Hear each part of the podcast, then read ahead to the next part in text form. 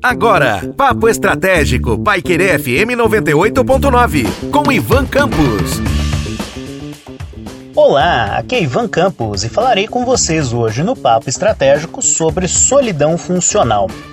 Solidão funcional nada mais é do que o, o exercício de uma atividade funcional dentro de uma empresa ou fora das empresas, dentro do regime de home office, em que os colaboradores daquele determinado setor e daquela determinada função não têm contato direto com outras pessoas. Vamos exemplificar.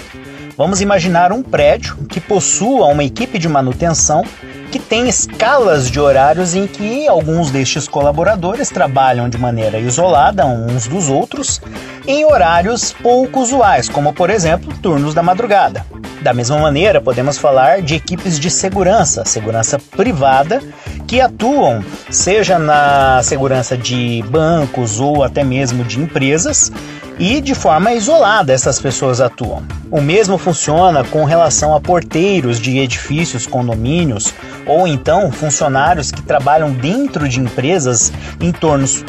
turnos pouco usuais, como também atendentes relacionados a call center. Pessoas que, mesmo tendo contato com outras pessoas dentro daquela unidade de trabalho, não têm contato direto com estas pessoas no exercício de suas funções, porque se resume então ao atendimento telefônico de centrais de telefone, centrais telefônicas. Nesse contexto, essas pessoas elas acabam por padecer de alguns males. E isso também foi aprofundado durante a pandemia para pessoas que trabalhavam em ambientes coletivos, com contato físico e direto com outras pessoas.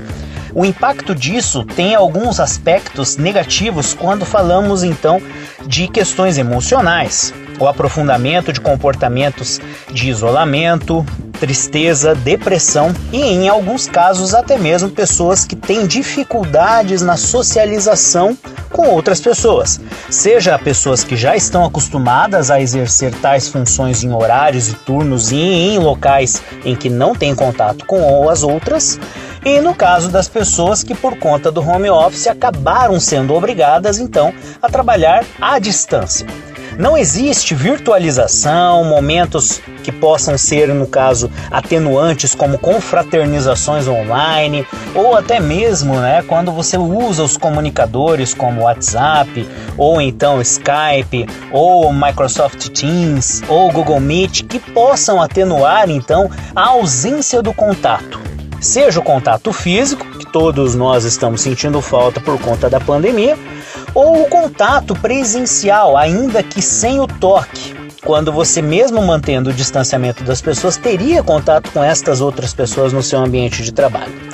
A solidão funcional tem levado algumas empresas à busca de alternativas e até mesmo acompanhamento dos seus colaboradores, sendo que existem alguns tratamentos que já estão sendo aplicados por empresas, tanto em relação à parte psicológica, quanto questões que envolvem também buscas por alternativas que possam fazer com que esses funcionários que estão passando por este momento, ou então pessoas que exercem funções já há muito tempo em,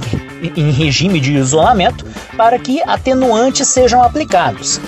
Uma vez que é, um dos males que nós estamos vendo no século XXI, e isso não tem uma relação específica com a pandemia, é a questão relacionada então a pessoas cada vez mais tristes e deprimidas e que, dependendo da carga de responsabilidade e eventualmente da carga de trabalho, acabam sendo levadas até mesmo ao burnout. Então, gente, fica aí uma situação para que você possa refletir, seja no seu trabalho, seja você um empresário ou seja você um colaborador de uma empresa que esteja trabalhando em home office ou que exerça alguma destas funções que possa, né, levar você a um auto isolamento e a questão da solidão funcional. Existe a necessidade de um cuidado muito grande para que você não caia nas armadilhas da, do afastamento social e até mesmo no caso do isolamento que o, que o leve ou a leve à tristeza e à depressão. Um forte abraço e até a próxima. Você ouviu Papo Estratégico, Paiquerê FM 98.9, com Ivan Campos.